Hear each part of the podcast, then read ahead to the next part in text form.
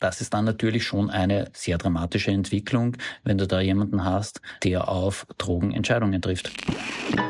Die Menge macht das Gift. Wenn wir schon bei Menschen mit Drogenproblemen sind, ich fände es reizvoll, mit Andreas Gavalier auf der Bühne zu stehen, gemeinsam mit dir natürlich. Ja, okay, ich lerne Jodeln. In der EU dauert es immer ein paar Jahre, wie mit Rock'n'Roll.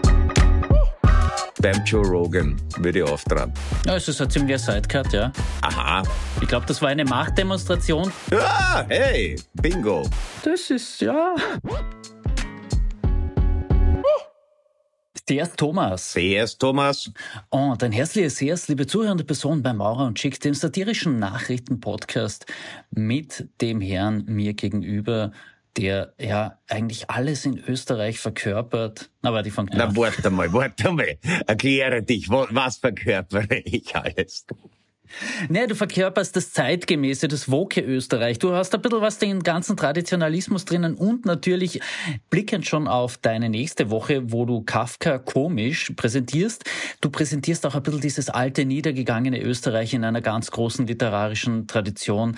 Die, das lässt du dir mal wieder aufheben. Und die wolltest ein bisschen eleganter formulieren, aber du hast mir jetzt reingezwungen. Ja, also eine, eine, eine notdürftig renovierte, äh, ein notdürftig renoviertes Überbleibsel aus der Monarchie, mit anderen Worten. Na, und auch, auch, äh, auch meine, meine Wokeness möchte ich gerne in Anführungszeichen gestellt wissen. Aber, aber Kafka stimmt. Kafka lese ich jetzt. Genau, darauf kommen wir aber später noch einmal zu sprechen. Zuvor stelle ich mich auch noch mit zwei Sätzen vor. Thomas Schick, mein Name, Mitglied der Chefredaktion der Kleinen Zeitung. Und ich darf mit Ihnen jetzt und natürlich gemeinsam mit Thomas Maurer wieder ganz intensiv auf die Nachrichten der letzten Tage blicken und ein bisschen das mit Ihnen gemeinsam reflektieren. Gut.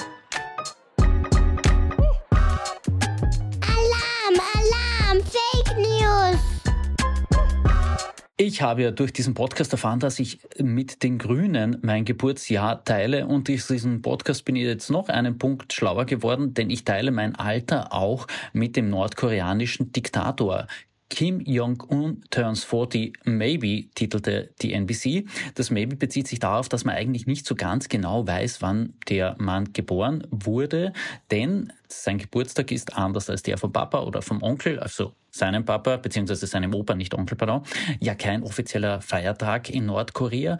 Und woher wissen wir daher überhaupt, dass Kim Jong-un 40 turns maybe? Im Jänner 2020 gab es eine Grußbotschaft anlässlich des Geburtstags an ihn und zwar vom damaligen US-Präsidenten Donald Trump. Seither ist überhaupt ungefähr so in etwa bekannt, wann der Mann Geburtstag hat. Ja, jetzt hat er gefeiert, vermutlich nicht so groß. Ja, es ist immer, glaube ich, meine, so schön die Bromance zwischen Kim und Donald anzuschauen war. Ich glaube auch, äh, Kim Jong-un hat jetzt eingesehen, dass es nicht gescheit ist, Donald Trump vertrauliche Dinge anzuvertrauen. Aber die kommen dann auf. Ja. Das ist ja, ich glaube, Trevor Noah hat das gesagt, auch der Beweis, dass äh, die US-Armee keine Außerirdischen in der Area 51 hat, weil wenn dort welche wären, hätte Donald Trump schon längst im Mar-a-Lago damit geprahlt. Und was den Kim angeht, das ist natürlich, ich hätte, ja, ich hätte ihn ja eher in der Shasha Gabor-Abteilung gesehen, dass er sehr lang 29 hm. ist. Und man muss ja, man, man sagt ja, also da kommt auch die, die asiatische Neigung zu nicht so starker Faltenbildung noch dazu, aber bei so ausgefressenen Spans ist natürlich auch besser. Also ich glaube, er ist gar nicht, er ist gar nicht so leicht zu schätzen. Also irgendwie ist es praktisch, er schaut aus, wie man gewohnt ist. Ich glaube, auch der Haarschnitt hat nicht wirklich eine Evolution erfahren in den letzten Jahrzehnten. Ja, es ist ein ziemlicher Sidecut, ja. Ja, also der ist mittlerweile natürlich auch von der begeisterten koreanischen Bevölkerung übernommen worden. Und es ist aber lustig, dass man es bei ihm nicht weiß, weil ja in Nordkorea die Zeitrechnung tatsächlich mit dem Großvater beginnt. Bin mir aber jetzt nicht ganz sicher, die, die Juche heißt das, glaube ich, die Bewegung oder die, die Ideologie. Ich weiß nicht, ob ich es richtig ausspreche. Und bin mir jetzt nicht ganz sicher, aber ja, die Stunde Null der Juche-Zeitrechnung ist, glaube ich, die Machtergreifung vom Großvater gewesen. Vielleicht aber auch die Geburt.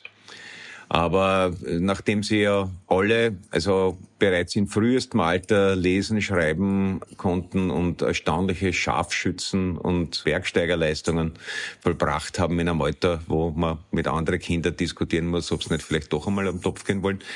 Eigentlich erstaunlich, dass der Geburtstag nicht in Nordkorea ausgelassener gefeiert wird, weil ich glaube, wenn in Nordkorea von oben der Befehl zur Ausgelassenheit kommt, ist es gescheit, ausgelassen zu sein. Ja, definitiv, vor allem in Anbetracht dessen, wie Kim Jong-un es bisher äh, verstanden hat, mit seinen Familienmitgliedern zu feiern. Wenn, wenn die nicht ganz genau das machten, was er wollte, dann wurden sie halt exekutiert. Also ja, ich glaube, er feiert nicht so gerne im großen Kreis. Also er, er, er schaut, dass, der, dass, es, dass die Familienzusammenkünfte intimer werden, indem er gelegentlich ausputzt, wie ein Gärtner. Aber vielleicht ist auch ein Indiz dafür, dass er jetzt tatsächlich Geburtstag haben könnte, dass er, wie ich heute in den Nachrichten gehört habe, er gerade Nord äh, Südkorea mit der Vernichtung gedroht hat könnte mir vorstellen, dass das etwas ist, was man sich als, also ein, so ein, ein, ein Geschenk, das man sich selber macht. So wie manche am Geburtstag sagen, nein, nehme mir frei, bleib im Bett.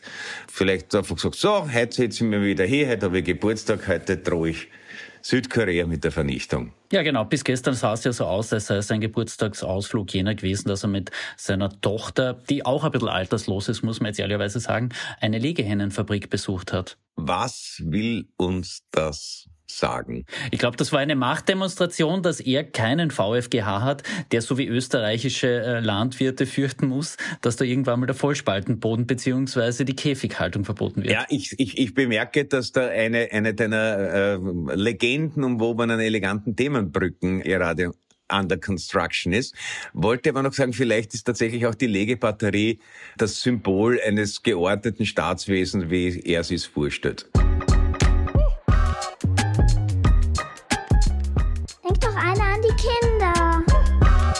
Von einem Exzentriker, der es mit der Familie nicht ganz so eng hat, äh, zu einem anderen Exzentriker, der eine Familie in ungeahnten Dimensionen hat, Elon Musk.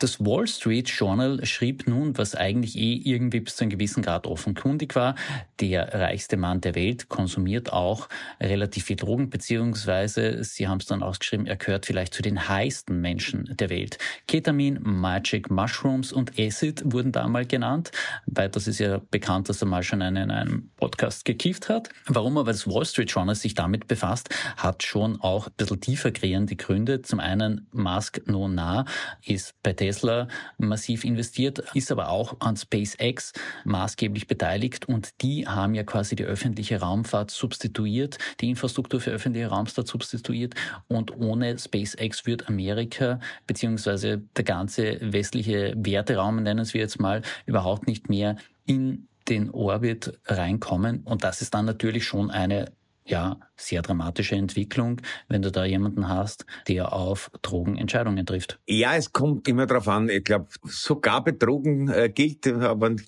begebe mich da auf dünnes Eis, aber die Menge macht das Gift. Ich glaube, wenn das Wall Street Journal sich Mitte der 2000er ähnlich intensiv um den Kokainkonsum an der Wall Street gesorgt hätte, wäre uns vielleicht die ganze Immobilienblase 2.8 erspart geblieben, weil das war eindeutig die Frucht eines kollektiven Kokser-Gefasels, das aber sehr lang von allen sehr ernst genommen wurde. Ich empfehle dazu den ganz ausgezeichneten Film na, The Big Short, genau, aber auch das, die Vorlage, das ebenfalls ganz, ganz ausgezeichnete Buch von Michael Lewis, The Big Short. Also da kommt Kokain gar nicht so gesondert vor, aber man, man weiß es und ich glaube, es hat eben, diese Krise hatte alle Symptome einer klassischen Kokser Größenwahnsinnskrise.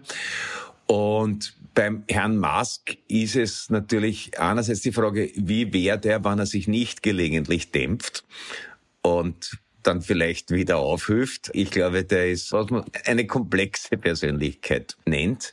Und dann ist noch die Frage, wie er damit umgeht, ja, weil es gibt ja, also zum Beispiel, das hat das Cox meines Wissens in, in, in der amerikanischen Hochfinanz auch ein bisschen abgelöst, LSD Microdosing. Also, wenn du es nicht mhm. drauf anlegst, damit du endlich Beatles-Songs ganz verstehst oder ja. äh, Pink Floyd Songs, sondern in unterhalb eines gewissen Limits, das ich im Mikrogrammbereich liegt und das ich jetzt nicht weiß, weil ich das nicht mache, schärft es ganz offensichtlich tatsächlich Konzentration und Arbeitsvermögen. Also das äh, LSD Microdosing ist relativ im gehobenen Management, zumindest im amerikanischen Raum, ziemlich endemisch geworden. In der EU dauert es immer ein paar Jahre, wie mit Rock'n'Roll. Das kommt dann mit, mit Verspätung irgendwann wahrscheinlich zu uns auch oder ist eh schon da, man weiß es nicht, es wird nicht viel darüber gesprochen.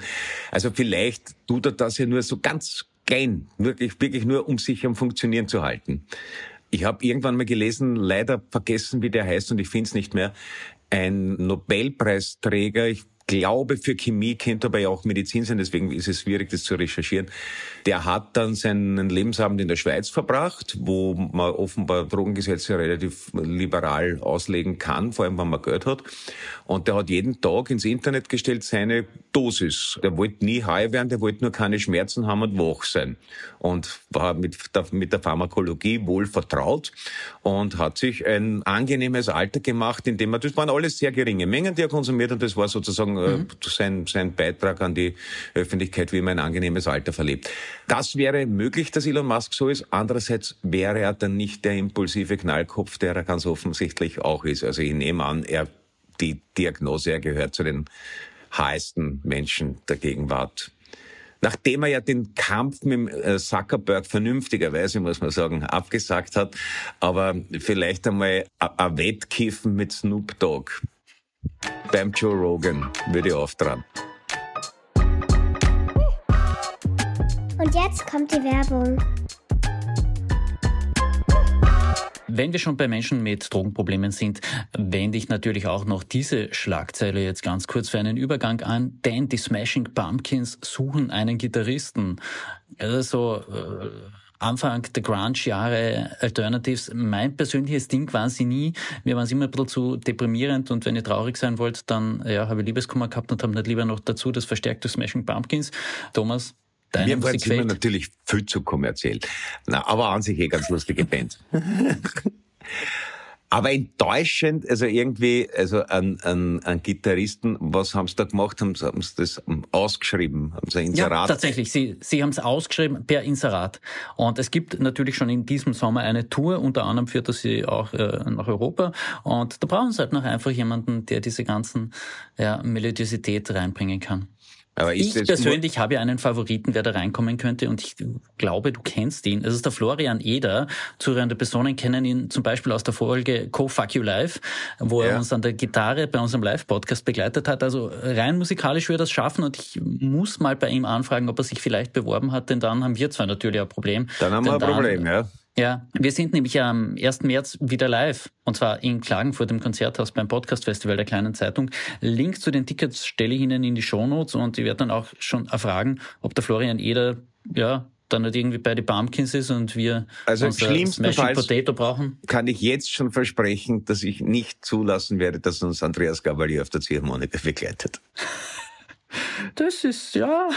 Andererseits aber, aber ich finde find, generell, ich, finde, das nimmt dem doch schillernden Beruf des Rockgitarristen einiges an Nimbus, wenn das einfach, wenn der auf ein Inserat bewirbst. Also vor einigen Jahren hat der englische Geheimdienst der MI5 per Inserat Mitarbeiter gesucht. Da haben wir gedacht, Alter, ich will, ich will rekrutiert werden. Ich möchte von einem, von einem soinierten Gentleman angesprochen auf einen Whisky eingeladen und dann langsam auf die Seite der Geheimdienstwelt gezogen werden. Nicht, aha, die suchen wen dafür. Ja. Aber gut, äh, wahrscheinlich ist, ist das Zeitalter der Romantik endgültig vorbei. Ja, ich finde es jetzt durchaus passabel. Also Ende 70er Jahren wurden ja zum Beispiel schon Sänger über Inserate gefunden und dergleichen mehr. Stimmt, bei, bei, bei Iron Maiden. Was Iron Maiden habe ich auch im Kopf. Genau, ja, weil, na, die ja. haben es aber ganz gescheit gemacht. Der, der Bruce Dickinson, der Sänger, hat irgendwie schwere Stimmbandprobleme gehabt, was angesichts seiner Stimmlage keine Überraschung ist. Und dann haben sie den Sänger einer äh, Iron Maiden Coverband, der sein Leben lang geübt hat, so zu klingen wie Bruce Dickinson engagiert. Und irgendwann ist aber der Bruce Dickinson wieder zurückgekommen. Aber ja. da fehlen mir jetzt die Details. Ja, also falls Florian Eder bei den Smashing Pumpkins ist, du hast Gavalier angekündigt. Ich fände es reizvoll, mit Andreas Gavalier auf der Bühne zu stehen, gemeinsam mit dir natürlich nur, weil dann wird sich endgültig das alles schließen, was ich zu Beginn gesagt habe, dass ja die, die gesamte österreichische Kultur so quasi sich in dir vereint. Ja, ja, okay, ich lerne Jodeln, ist mir lieber. Okay, äh, eigentlich, eigentlich wollte er da nur die Steilvorlage liefern, aber ich vermute ganz einfach, du weißt es nicht, wann dein Kafka-Programm Premiere hat, beziehungsweise wann du in Graz bist. Na, ausnahmsweise, weil es wirklich schon bald ist. Also am, am, am 17. nächsten Mittwoch. Ich sitze hier eh in einem Haufen von ähm, Ausdrucken und mit, die mit ähm, Leuchtmarkern und Kugelschreiber beschmiert sind und irgendwann werde ich das alles in einen geordneten Ablauf gebracht haben. Aber ich bin jetzt sehr, sehr auf Du mit dem Franz Kafka, was auch ein merkwürdiges Leben ist. Ja, und wenn du es dann am 19. und 20. April endgültig drauf hast, dann darfst du damit auch ins Grazer Theatercafé. Das so, darf ich schon mal als Aviso liefern. Mhm, das ist dann im April. Im, was, 19. 20. glaube ich, stimmt das? Ja. Ah, hey, bingo. Ja, jedenfalls, es geht äh, vielleicht auch die Zusatzinformation noch, es geht um die unterschätzten Qualitäten von Kafka als komischem Autor weil das wird einem ja meist in der Schule ein bisschen austrieben, die Kafka-Lektüre. Und da äh, möchte ich ein bisschen entgegenmitteln. Also der Abend heißt Maurer, Kafka, komisch.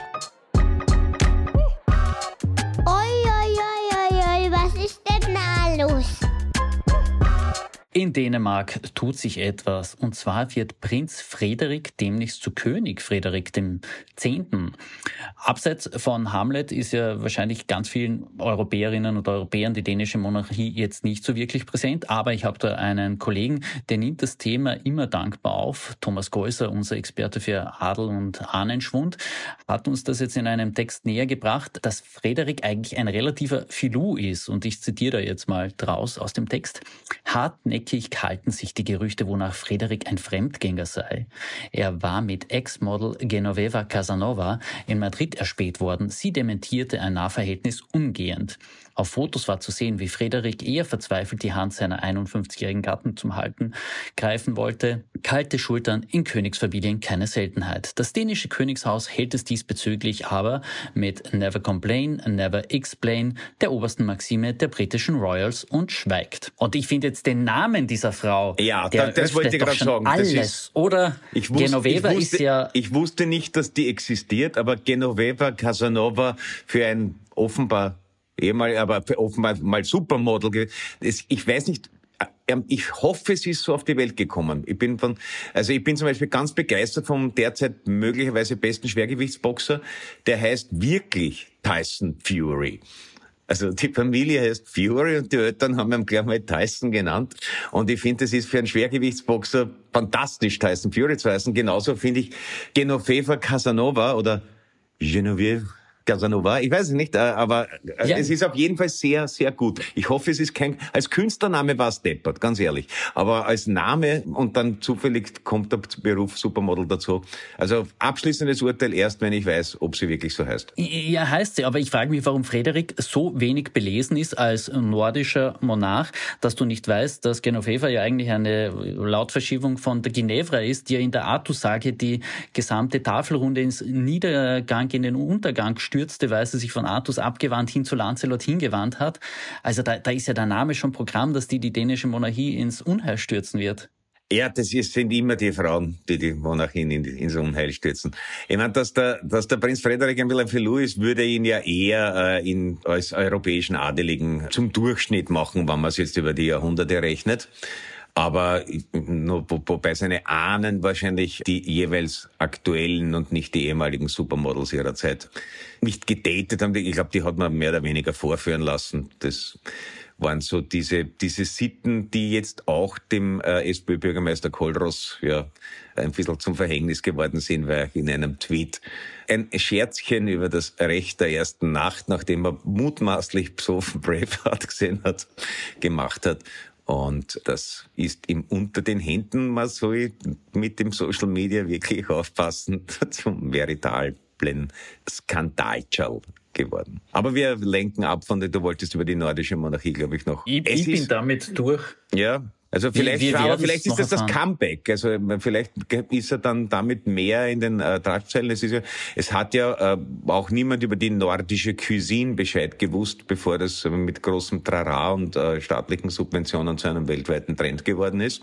Also vielleicht ist die äh, nordische Monarchie der nächste Überraschungs-Megatrend aus Kopenhagen. Je suis européenne. Lieber Thomas, ich will nicht beide Themen einpacken, weil dann wird es ja wirklich schwer fürs Gemüt. Also suchst dir aus, äh, Viktor Orban soll statt Charles Michel die EU-Rat, also die, das Amt des EU-Ratspräsidenten übernehmen, weil der ja sich in Richtung EU-Parlament verabschieden will? Oder reden wir lieber über Polen und die Entwicklungen, die Andrzej Duda da jetzt mal, würde jetzt sagen, angestoßen hat, der Staatspräsident? Ja, bleiben wir mal bei Polen. Der, der Orban der wird uns. Den, den Orban hatten wir schon so oft, ja, oder? Der, der, der ist so zutraulich, der geht uns immer zu. Das ist äh, ja. ja. Die, also, und, und vor allem, vor allem die, die, die, die Duda-Geschichte ist deswegen ganz äh, schön, weil sie so parallel ein bisschen läuft mit den, mit den Trump-Prozessen. Mhm. Weil ja, also nur um kurz um den Fakten herzustellen, also der Herr Duda hat äh, einmal als Staatspräsident zwei Peace-Politiker begnadigt, einen ehemaligen Innenminister und einen ehemaligen Staatssekretär, die in ihrer Amtsfunktion das Amt des Innenministeriums dazu verwendet haben, um einen vollkommen konstruierten Korruptionsvorwurf gegen einen politischen Gegner zu instrumentalisieren und versuchen, den zu Fall oder ins Gefängnis zu bringen. Dafür sind sie verurteilt worden. Dann hat der Staatspräsident das natürlich sofort wieder aufgehoben. Da hat dann aber der Verfassungsgericht Gerichtshof, den ja die Peace-Regierung ungefähr so gern gehabt hat wie der Teufel, das sprichwörtliche Weihwasser oder eher Red Bull in der Früh.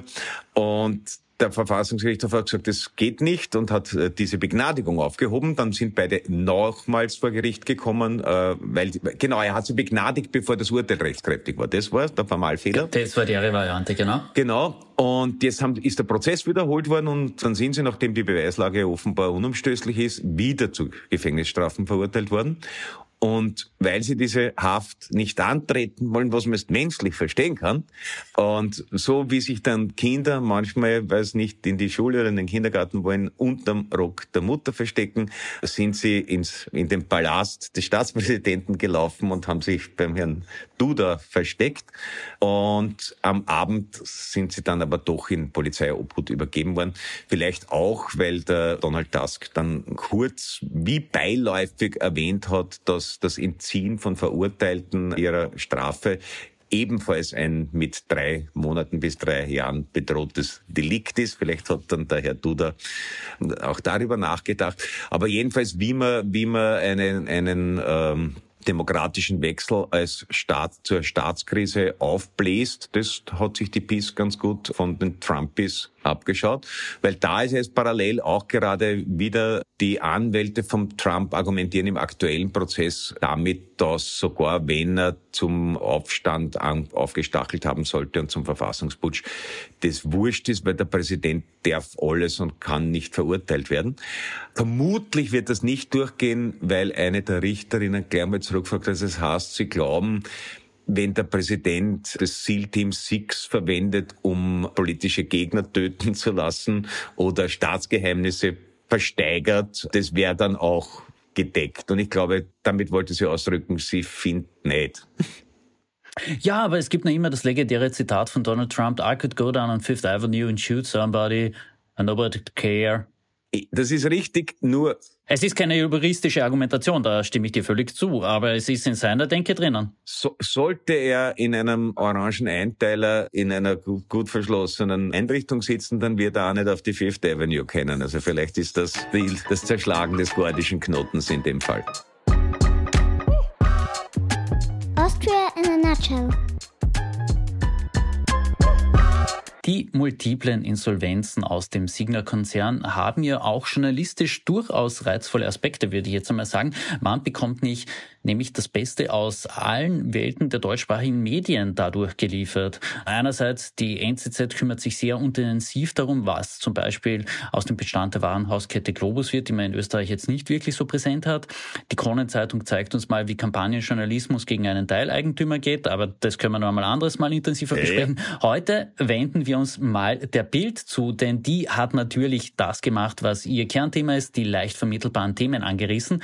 Etwa, dass sich René Benko in seinem Tiroler, Tiroler Domizil einen Panic Room hat einrichten lassen. Das finde ich jetzt ist ehrlich gesagt nochmal der nachvollziehbarere Teil, wenn du ab einer gewissen Einkommen hast. Das kann man ja nicht sagen, es ist nicht Einkommensklasse, weil wahrscheinlich hat er nie Einkommenssteuer bezahlt, aber ab einer gewissen ja, ja, aber ich, ich würde, also insbesondere wenn er ein paar hundert Millionen von potenten Investoren in Rauch habe aufgehen lassen, würde ich einen mobilen Panic Room, glaube ich, bei mir führen.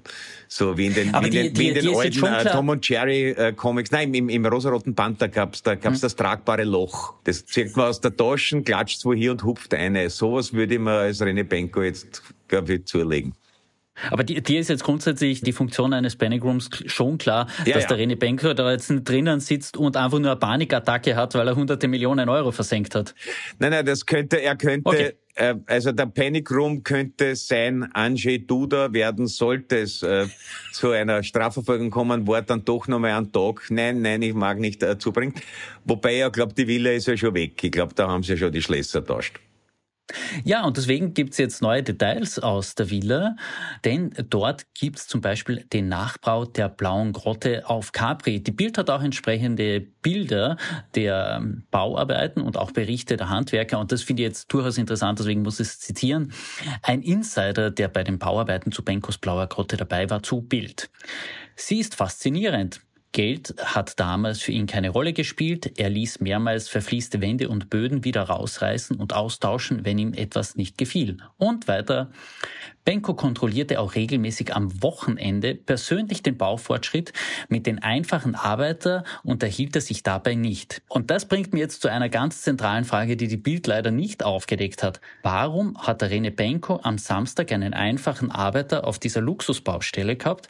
Hat er unter Umständen, Unschuldsvermutung gilt, pfuschen lassen? Wo kriegst du sonst am Samstag einen Installateur her, wenn es kein Notfall ist? Äh, vielleicht, Oder hat er einfach, vielleicht hat er so wahnsinnig gut gezahlt. Oder er war allen so sympathisch, weil er so ein self-made Bursche ist, der schon als Student Dachböden renoviert hat. Und viel, vieles ist möglich, aber ich finde auch die Wahl der blauen Grotte äh, faszinierend, weil das war was, eine Garage oder, oder ein, ein das, Spa das, das, oder ein... Nein, das, das, äh, die, die Garage, die stößt jetzt äh, in der Nachbetrachtung noch einmal auf Kritik, weil die Einfahrt in die Garage so flach ist, dass du auch mit tiefer gelegten Autos, genannt wird etwa im Bericht ein Ferrari F40, dort ja nicht irgendwie aufsetzt, wenn du über die Kante fährst. Bei der Blauen Grotte handelt es sich tatsächlich um sein, ja, Schwimmbereich. Wobei, er hat ein F40, weil der, äh, speziell der F40 ist legendär. Der F40 hat mehr reiche Kapitalisten getötet als die Roten Brigaden und die RAF miteinander. Das ist ein Auto, das wirklich nur ausgesprochen ausgewiesene Profis überhaupt in Betrieb nehmen sollten. Also das ist tatsächlich, der, der F-40 hat eine blutige Schneise durch die Kapitalisten dieser Erde gezogen. Das ist so ein äh, auf ganz, ganz, ich weiß gar nicht, warum ich das weiß, ich verwundere mich gerade selbst. Aber das ist ein, ein, ein mühsam auf Straßenzulassung heruntergedimmter Rennwagen der zwar eine ausgesprochen, wie das Rennwagen haben, ausgesprochen gute, stabile Fahrgastzelle hat. Also prinzipiell könntest du Crashes auch mit 200 und sonst was überleben. Aber die Benzinleitung ist ein bisschen ungünstig verbaut, also du verbrennst dann. Und das ist relativ häufig. Also der F40 ist glaube ich, nicht das Auto, das man sich als Glücksbringer zulegen soll. Aber egal. Ich will jetzt, bevor mich Ferrari klagt wegen Rufschädigung, man, der F40 ist schon lang äh, vom Markt, gibt's nur mal als Oldtimer und so weiter. Also, aber als, als, als Badebereich. Weil also die, mhm. Blau, die echte blaue Grotte auf Capri, die habe ich mal gesehen, und die war ja eigentlich die Bootsgarage vom Kaiser Tiberius. Ja. Da gab's einen, einen in den Fels geschlagenen Auf Gang hinauf ins, also du bist dann mit hoher Besuch ist dann halt mit dem Boot gekommen und war gleich mal, Alter, wenn das die Garage ist, wie schaut der Palast aus? Also das war äh, ein, ein, ein psychologisch gut gesetztes äh, Entree. Und, und insofern habe ich mir gedacht, vielleicht hat der Benko seine Garage als blaue Grotte herrichten lassen mit einem Glasboden, der von unten was von unten blau reinleuchtet oder sowas. Also dem guten Geschmack sind ja keine Grenzen gesetzt, wenn das Sparschweindel so einen dicken Bauch hat, wie es damals zu haben schien. Ja, darüber kann man sich dann auch nochmal auslassen, wenn man sich anschaut, was aus der Firmenzentrale der Signa gerade alles versteigert wird. Ich stelle Ihnen den Link einfach so, weil ich ein netter Mensch bin und Servicejournalismus ja schätze auch in die Shownotes rein. Sie können sich da unter anderem einen Tisch aus der Firmenzentrale der Signa sichern, der in etwa die Dimension hat von Putins weißer Tafel. Nur optisch tatsächlich, ja, immer Geschmacksfrage, aber ich persönlich finde es schöner. Oder es gibt auch zwei Toilettensets von der Signa zu kaufen und da finde ich es auch wieder spannend, warum das eine Toilettenset 500 Euro kostet, das andere 450 und meines Erachtens nach sind sie am Bild völlig ident, aber ich Vielleicht glaube, mag das ich glaube am Leser. teureren gibt's Augenzeugenberichte, dass der große, das große Finanzgenie René Benko persönlich seine Defekation darauf verrichtet hat. Und ich glaube, das ist ein Sammler-Item.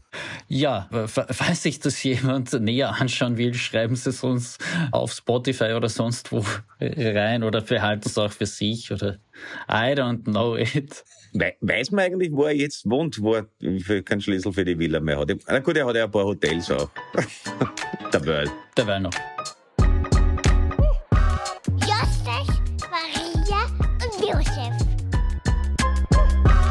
Kommen wir noch ganz kurz zu einem Blick über eine andere Staatsgrenze hinaus. Und zwar schauen wir nach Deutschland. Dort regen ja Bauernproteste neben den Protesten der deutschen Lokführergewerkschaft gerade massiv auf. Das Handelsblatt hat da ein bisschen Zahlen genannt, denn die Bauern beschweren sich ja darüber, dass zum Beispiel das Dieselprivileg und andere Förderungen äh, gestrichen werden sollen. Und das Handelsblatt hat jetzt mal herausgefiltert, wie viel verdient eigentlich ein deutscher landwirtschaftlicher Betrieb im Jahr. Und das ist jetzt nicht der Bauer, der Einzelne oder die Bäuerin, sondern der Betrieb. Und da liegt der Gewinn im Schnitt bei 115.000 Euro. Dass davon eben auch noch raus einmal finanziert werden muss und so weiter, sei bitte noch einmal der Vollständigkeit wegen erwähnt.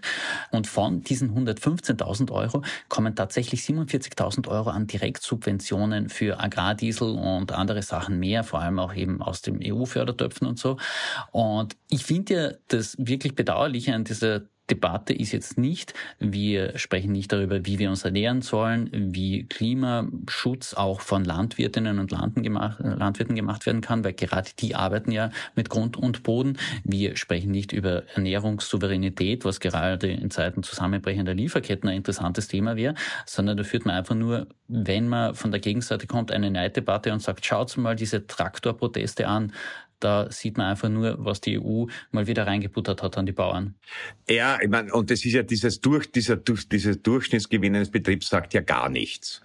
Genau. Also ich habe vergessen, welche, also es gibt ein, ein, ein, ein kleines Städtchen in Deutschland, das hat das höchste Pro-Kopf-Einkommen Deutschlands aber nur weil, ich glaube, die drittreichste Familie Deutschlands dort ihren Wohnsitz hat und dadurch hat statistisch jeder dort, keine Ahnung, 400.000 Euro im Jahr.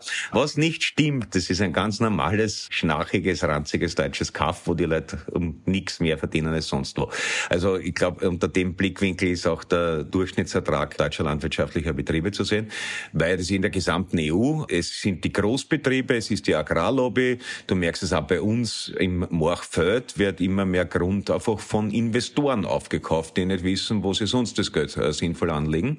Damit geht einher, eh, die erwähnten Themen, Flurbereinigung, Monokultur, Wasserverbrauch, also alles, alles das, also die treffen, also die, die, der Entzug des Dieselprivilegs würde wahrscheinlich kein, auch keinen kleineren Bauern umbringen, wobei die Betriebsgrößen in Deutschland generell viel größer sind als bei uns noch. Also zur, kurz, kurz, kurz eingeworfen, die Subvention für Agrardiesel liegt bei 3,5 Prozent eben von diesem 47.000 Euro. Ja. Also es ist eine überschaubare Summe. Es ist eine, also das, das bringt dich nicht um. Ich verstehe, dass man sauer ist, weil dies jetzt eben, das ist ja nicht im Zuge einer durchdachten Maßnahme zur Ökologisierung der Landwirtschaft geschehen, sondern das war, glaube ich, jetzt im Panikmodus beschlossen, weil ja, wie wir wissen, nachdem die, die Sache mit dem Sondervermögen in die Hosen gegangen ist in Deutschland, dass das Budget vorne und hinten Löcher und einander fortzeugende Löcher hat.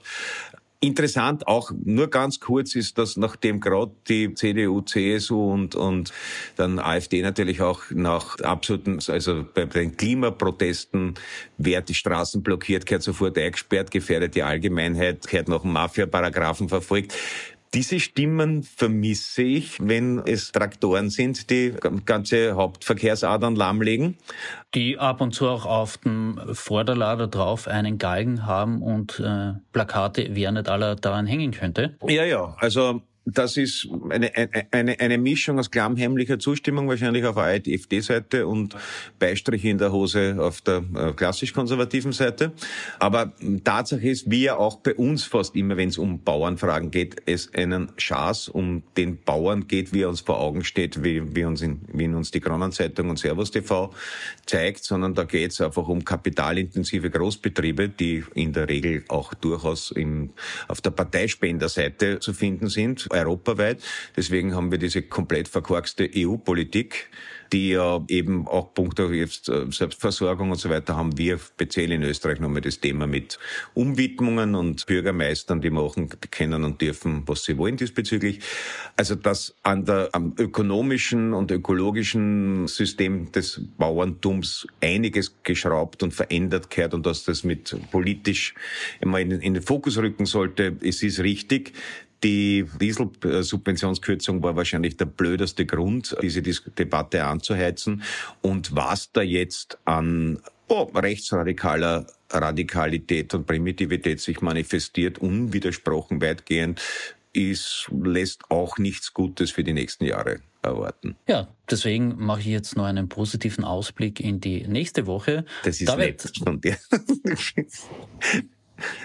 Da bin ich immer ja, so froh, ja. dass ich die hab. ja, äh, und da, da wird's ja wirklich so österreichisch, so monumental, so feiernswert wie sonst selten im ganzen Jahr. Und das nicht nur, weil Alexander van der Pellen 80 wird, sondern auch, weil in Kitzbühel ein Abfahrtsrennen gefahren werden wird. Und das ist ja, wenn es so läuft, wie sich die Skination wünscht, immer ein Grund zu feiern und sonst zumindest ein Grund, um gemeinsam es besser machen zu können oder sich Gedanken darüber zu machen, wie man es hätte besser machen können. Das ist nächste Woche. Gut, ich, ich verspreche, dass ich bis nächste Woche mir einige Namen heute aktiver Skifahrer gemerkt haben werde. Genau. Wenn du und die zuhörende Personen sich umfassender informieren willst, mein Kollege Michael Schuhen, Sportchef der Kleinen Zeitung, ist schon voll im Kitzbühel-Modus. Schauen Sie mal vorbei auf www.kleinezeitung.at. Da geht's allerlei sich darüber, ja, wie, wie, wo man sich und wie man sich darüber informieren kann. Ich merke, meine Versprecher werden hochfrequenter. Das ist der Zeitpunkt, wo ich nichts mehr sagen sollte. Sagst du noch was? Ich sage, für die Abmoderation haben wir Fachkräfte und schleicht euch.